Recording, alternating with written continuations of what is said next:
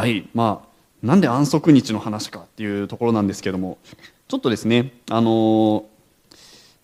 まあ、こういう、まあ、テーマごとに、えー、ちょっとこう礼拝の時間ですね持っていくのも、えー、必要かな大事かなということで、えー、今期はですねま安息日の話を、まあ、いろんなちょっと、えー、箇所というか物語というか、えー、視点から考えていくことができたらなと思っているんですね。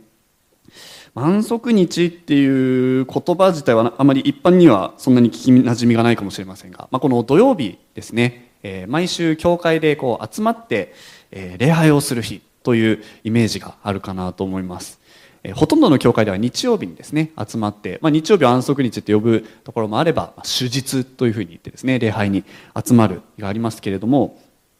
まあ、このセブス・アドベンチストの教会で土曜日に、まあ、礼拝に集まっていますよっていう時に、まあ、この土曜日7日目っていうのを、まあ、安息日という、まあ、特別な意味がある日として、まあ、大事にしている集まっている礼拝をしているということがあるわけですね。まあ、なんとなくこのセブンス・アドベンチスト、まあ、土曜日安息日っていうことがなんとなくこう大事にしているんだなということはあのなんかこう、まあ、聞いたことがある分かるという人がほとんどかなと思いますけれどもじゃあ一体なぜそこにこだわるのか？なんでそれがそんなに大事なのか？っていうことをまあそういう教会だからそういうのを大事にしている教会だからっていうことじゃなくて、まあ、自分にとって、まあ、自分の信仰の中で本当にこの安息日を大事にするっていうことは、ま、特別なことなんだというふうに、ま、確信を持って言えるだろうかっていうのは結構大事なところだと思うんですね。まあ、このアドベンチスト教会の中に言うとですね、まあ、えー、イエス・キリストがもうすぐやってこられるこの世界がまあ終わりに向かっていく時に実はこの安息日のメッセージっていうのが、まあ、大切なメッセージとして伝えられていくんだよ。教会が伝えていく大事なメッセージの一つなんだよ、まあ、それを、まあ、よくですね教会では、えー、教えられることがありましてそういう話を聞くわけですね、まあ、でも黙示録なんか見るとそういうメッセージがまあ世界中の人に届けられる。ってことは、まあ、日本人にもそのメッセージが伝えられるっていうことが、まあ、書かれてはいるわけですけれども皆さんどこまでそこをですねこう実感を持って、えー、考えられるだろうかっていうこともあるわけです。今のですね今の現代の日本の、まあ、クリスチャンじゃない人たちにとって果たしてこの安息日、はい、どの日が安息日なのか。土曜日が安息日であるっていうことがなんかそこまで本当に重要なメッセージとして語られるということを、まあ、イメージできるでしょうか、はい。まあ、全然クリスチャンじゃないですね。全然セブスアドベンチスト教会のことはよくわからない友達にいや実は安息日って大事なんだよって自分の言葉で説明する。しかもその人にとっても大切なことなんだよっていうのをこうなんとなくですね納得できるような形で、まあ、伝えられるのかあるいは自分がそこにおいて本当に大事だって心から思って本当にこの安息日を心から自分の大切な人として喜んでまずですね過ごすことができているだろうか、まあ、こうやっていろいろ考え始められ始めるとですねなんとなく安息日大事だっていうところから本当に大事なことなのか本当に大事なんだとしたら自分はそのことをどういうふうに受け止めて生きているだろうかっていうことを含めてですね、まあ、ちょっと、えー、またあの私自身も含めてですねもう一度、まあ、考えてえー、大切にしていく、まあ、機会になればなというふうに思っています。まあ、そういうところでですね、ぜひ、あの、この、まあ、お話聞きながら、なんとなく、ああ、ああいう話してるなっていうのをこう聞くだけではなくて、まあ、自分自身のこの安息日の過ごし方だったりとか、えー、っていうことに、まあ、何かヒントになることがあるかなとか、どういうふうに自分自身が、この安息日を大事にして過ごすことができるかなっていうことも考えながらぜひ礼拝の時間ですね、えー、過ごしていただけたらなと思います、はい、今日は、まあえーと、最初ということで、えー、創世記の2章とこですねお読みしていただきましたけれども聖書をお持ちの方は開いていただけたらなと思います。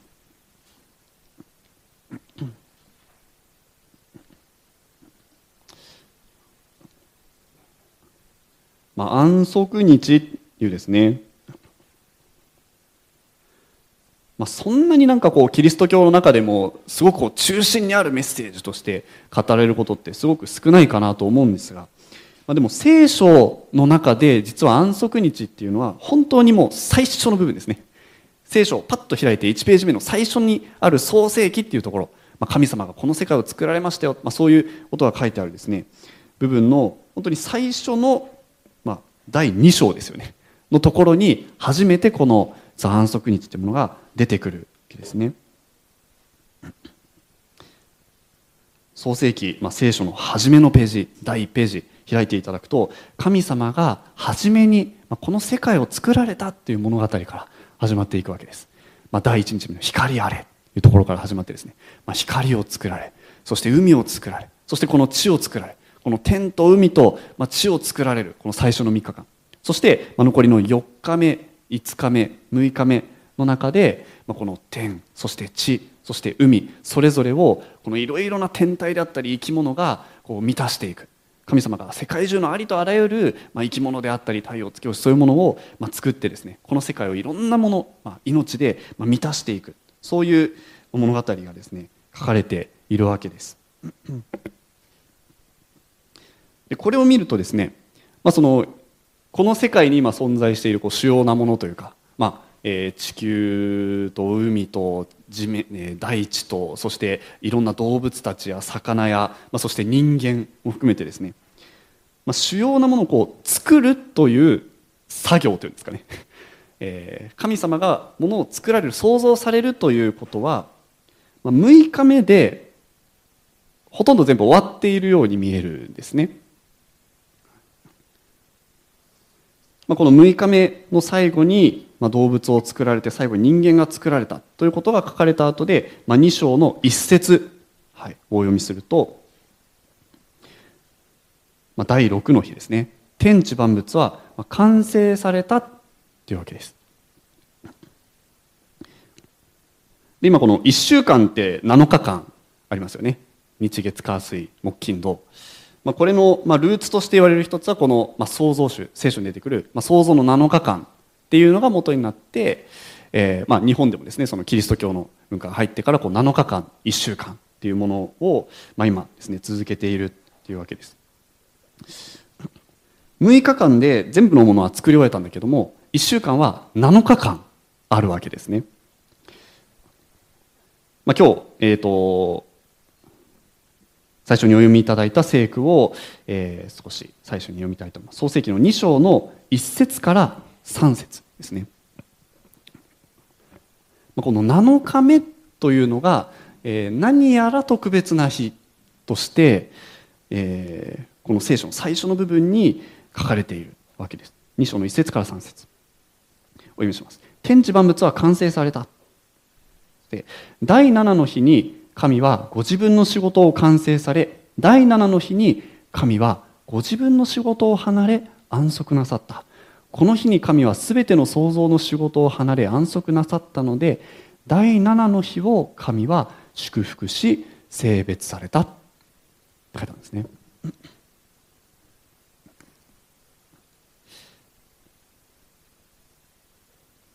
えー、あらゆるものを作ることは第6の日に全部終わったわけです。なので、まあ、パッと見た感じです。6日目にあこの世界はもう出来上がったね。完成したね。神様素晴らしいね。創造の働きお疲れ様でした。でそのままこう6日間が1週間になってもよかったわけですけどこの言葉を見ると神様がこのご自分の仕事を完成されたのは第7の日だったって書いてあるわけですね。神様がこの創造の働きを完成された。つまり完全にコンプリートした。よしこれで終わったというふうに言われたのはこの第7の日であった。つまり神様の働きが全て完成したのは第7日目だったわけですけども7日目は神様は何も作っていないわけですよね。これちょっとですね2章の続きのところを見てみるとこの動物が作られてそして人間が作られておそらくこの6日目の出来事じゃないかなと思われる、えー、記述がもうちょっと細かく書いてあるんですね2章のところを見るとある意味今の世界に必要なそして人間にとって人間が生きていくために人間が人生を喜んで過ごしていくために必要なものっていうのはなんか6日間の間で全て整えられているように見えるわけですね。まあ、2章のところを見ると神様が人間を作られた時に人間のためにま3つのことを大きく作ってくださった与えてくださったというわけです。まず一つが2章。あそうですね。2章の前に、えっと、1章ですね。1章の29節お読みしたいと思います。1章の29節。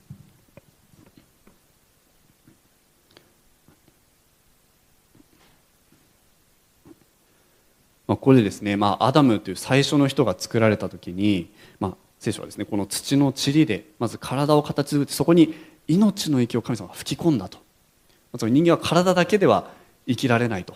体だけではいずれこう朽ちていってしまう、まあ、単なる物質土と変わらないものだけどもそこに神様が命を与えてくださる時に人は生きるようになったわけですね。マダムが最初にパッと目を覚ましてから目の前に神様の姿があったと。最初のこの一日というかですねアダムがパッと目を開けて最初に命を与えられてから、まあ、どういうふうな時間をですね過ごしたのかなっていうのを想像したりするわけですけど、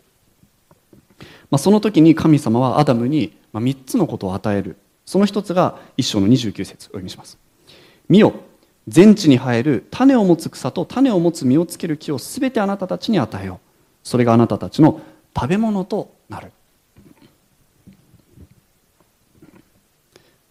この辺は想像になりますけども、まあ、アダムが最初に作られて起きてですねおおここはどこだろうと私は誰だろうというところで神様がおいでと。言って神様がアダムに見せたものの一つがこのあらゆるいろいろなですね種を持つ実をつける木いろんなこうフルーツだったりナッツだったり美味しそうなですね果物がついているあらゆる植物をまあ彼に見せたと、まあ、聖書にはこのエデンの園というですねこうガーデンみたいなところにアダムをですね置いて、まあ、案内したというわけですね。そして言うわけです。これは全てあなたのものだよ。ね。全部自由にとって食べなさい。美味しい果物。ナッツ。食物、まあ、そういうものをですねアダムの目の前に広げてこれは全部あなたがもらっていいんだよ。これは全部あなたのために作ったんだよ。まあ、彼がそれを食べて食欲を満たすことができる。ああ美味しい、まあ、この食の喜び食べる喜び。そして、まあ、この園にあるですねいろんな豪華な木々であったりそれは全てアダムのものである意味アダムの財産だったわけですね。これをあなたは受け取りなさい、まあ、最初に受けたものはアダムのこの、まあ、財産。彼が所有することができるあらゆる彼を喜ばせてくれる、まあ、食べ物であったりですね。財産であったりそういうものだったわけですね。まあ、彼が所有することができるもの。そして、まあ、2つ目に何が、えー、あったかというと2章ですね。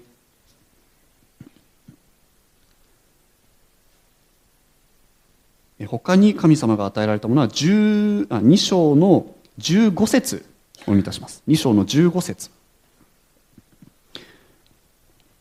主なる神は人を連れてきてエデンの園に住まわせ人がそこを耕し守るようにされた。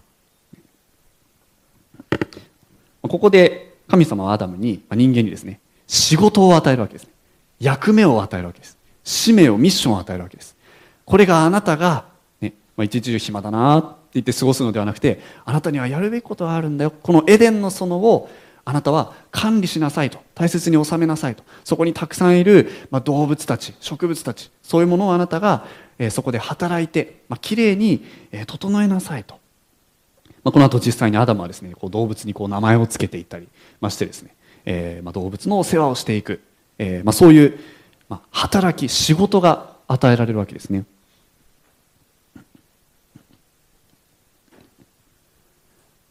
アダムにはこの財産が与えられた。そしてこのアダムには、まあ、仕事働きが与えられた。そして最後にこの特別なプレゼントとして与えられたものが人が一人でいるのはよくない。その後ですね2章のえー、と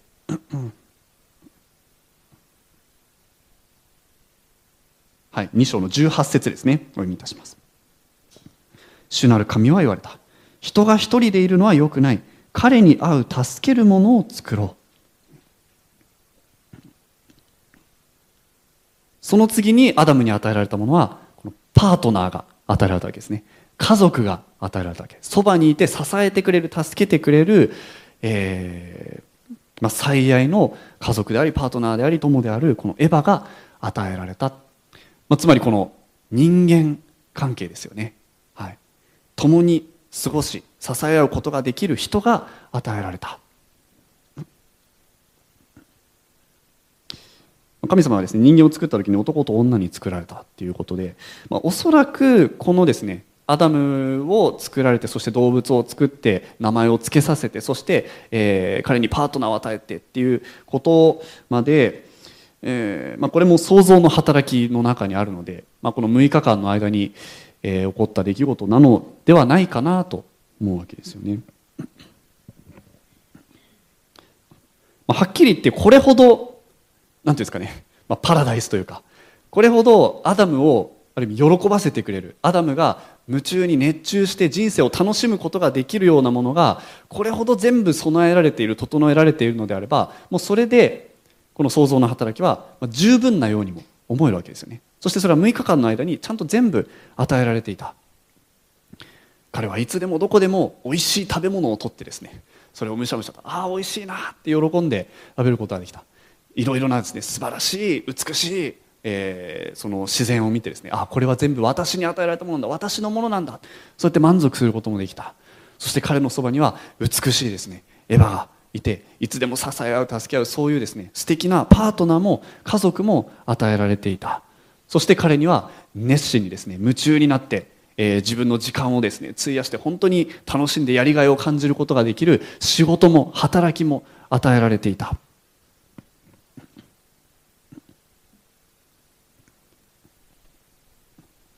まあ、今ですね、まあ、私たちはこう人生を生きる中でですね、まあ、いろんなものをこう求めて生きるわけですね。どうやったら充実したどうやったら本当にこの人生を喜んで生きることができるのかな？満ち足りて生きることができるのかな？何のためにこの人生を生きていくのかな？これから先、えー、1年2年3年5年10年経った時に私は何を手に入れたいのかな？何をこの人生の中で得られるのかな？そういうことを考える時に、まあ、ほとんどの人はこのですね、えー、アダムに与えられていた、3つのものを求めるのではないのかなと思います。それを手に入れればそれを私が得ることができればこの人生は豊かなものになる。満ち足りたものになる。充実したものになる。そういうふうにですねいろんなものを求めて生きているわけです、まあ、いろんな私たちの感覚を楽しませてくれるいろいろな喜びがありますね。美味しい食べ物をですね美味しくて健康的な食事を、えー、楽しむ、まあ、そのグルメであったりとかですね、まあ、その他にも自分の財産お金を築き上げてそれらをま自由に用いてですね、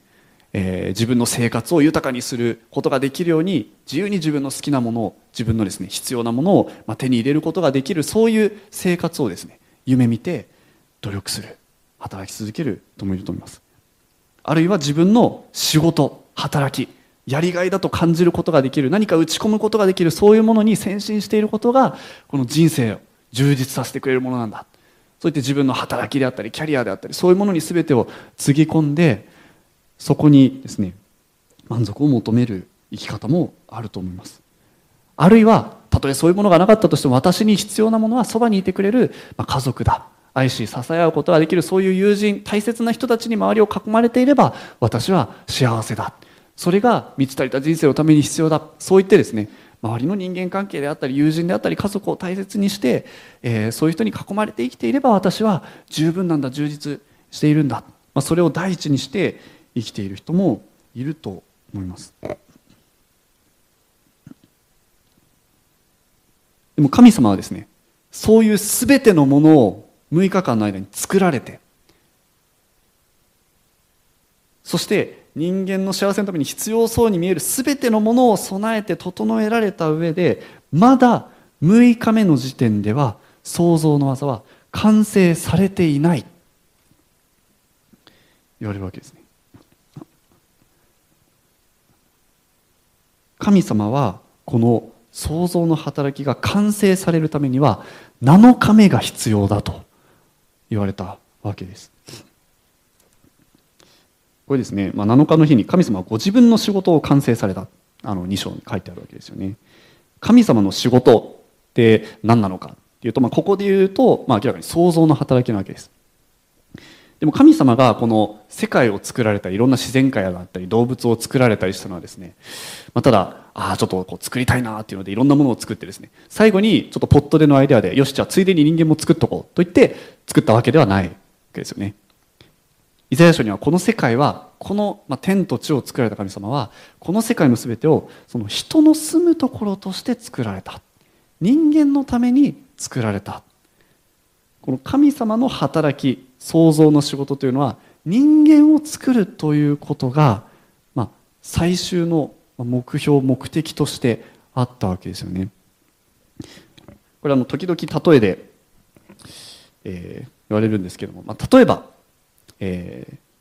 この夫婦の間にですね、まあ、新しく赤ちゃんが生まれますと。認証してこれからまあ新しい家族が増えますというふうになった時にやっぱりきっと事前にですねいろいろその赤ちゃんがまあお家に来た時に迎え入れることができるように多分準備をしていくと思うんですね。部屋のまあ中でですねここはじゃあ赤ちゃんが寝ることができる、えー、場所にしようということで、えー、ベビーベッドであったりそういうものが必要かもしれないなとかですね。赤ちゃんが生まれたらいろいろお世話のために、まあ、お家であったり服であったりいろいろなものが必要だなそういってこう整えてですね、まあ、もしかしたら家の中でこの赤ちゃんスペースみたいなものを作ってですね赤ちゃんが生まれる前からいろんなものをこう準備して整えると思うんですよね。別にその時にですねいや別に赤ちゃんと関係なくですね私ベビーベッド集めるのがもう趣味なんだよねみたいなですね。おむつ集めるのが本当に大好きでさもう買っちゃうんだよねっていうことで、まあ、たまたま、まあ、赤ちゃんが生まれたからああいいかっていうことではないわけです。それは全部赤ちゃんがやってくる、えー、私の家に新しい命が生まれて迎えることができるようにそのために全てのものを作るわけですよね。ある意味神様にとってこの6日間の天地創造の働きというのはそういう働きであった。6日目の最後に人間を作ってその世界のこのエデンの園に迎え入れる連れてくるその時のために人間が生まれるやってくるその時のことを神様は6日間ですね想像して楽しみにしてああアダムが生まれたらこれを喜んでくれるかな楽しみだなこうやってアダムが来たらこれを案内して見せてあげるのがとても楽しみだなそういうことをきっと思いながらですねこの6日間想像をされた。ご自分の仕事を完成された。これは人間を創造されるこの働き。それは7日目に完成されたわけです。どうしてこの7日目が必要だったんだろうかっ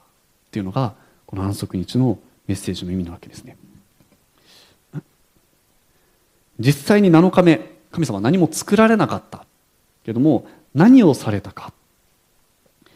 2章の2節のところですね。もう一度、えー、見てみたいと思います。修法に載っているところですね。2行目のところですね。第7の日に神は何をなさったか。ご自分の仕事を離れ安息なさった。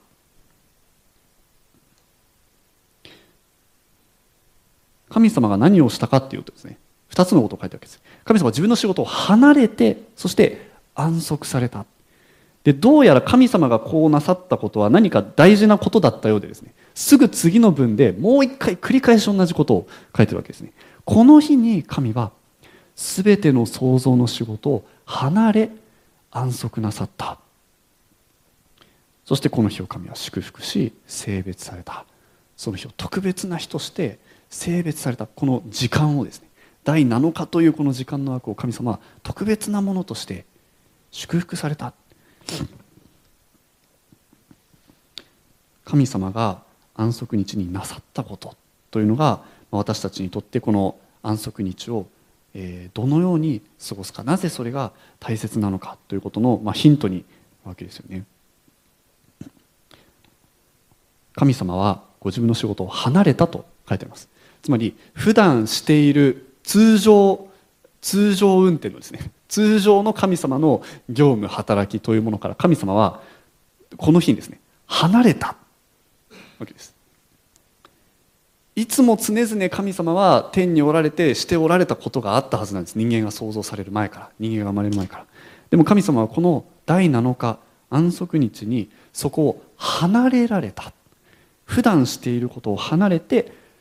安息された。休まれた。これが、えー、ヘブライ語ですね。シャバット。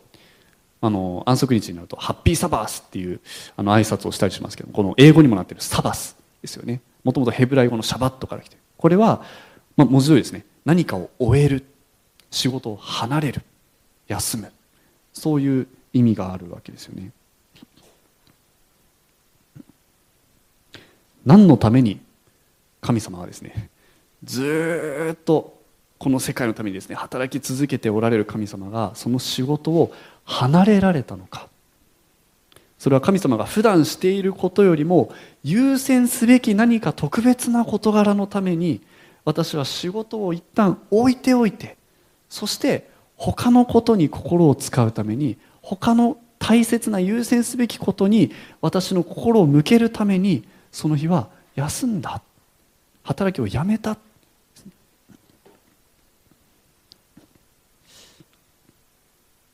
一体神様は何のために休まれたのだろうか？これですね、まあ、7日目っていうとこの1週間の最後の1日っていうイメージが強いですけれどもこれアダム視点で考えるとアダムはおそらく6日目のですね、まあ後の方で多分想像されてるわけですから彼にとっては、まあ、ほぼ1日目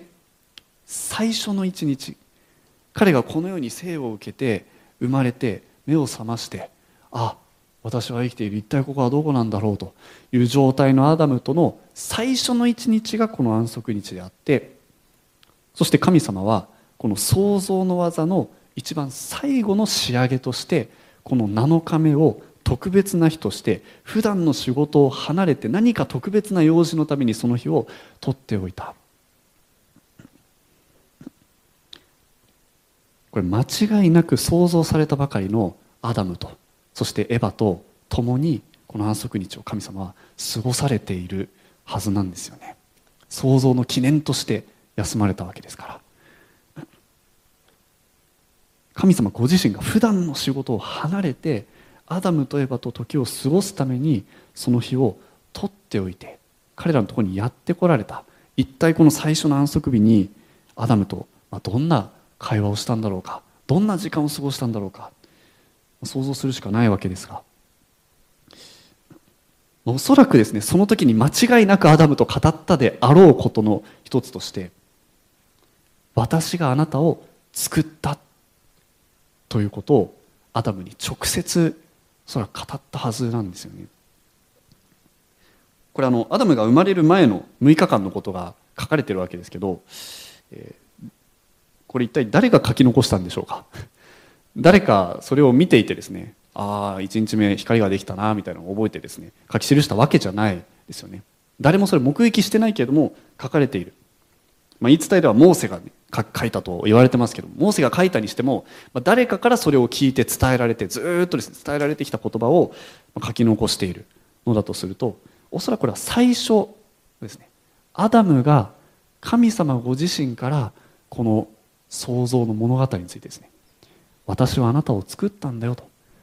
あなたを今日このエデンの園に迎え入れるために1日目2日目3日目4日目5日目6日目そしてこの全てをあなたのためにあなたの住むところとしてあなたが治め働きこれから喜んで生きていくその場所として私があなたが生まれることを望んで作ったんだよというのをおそらく直接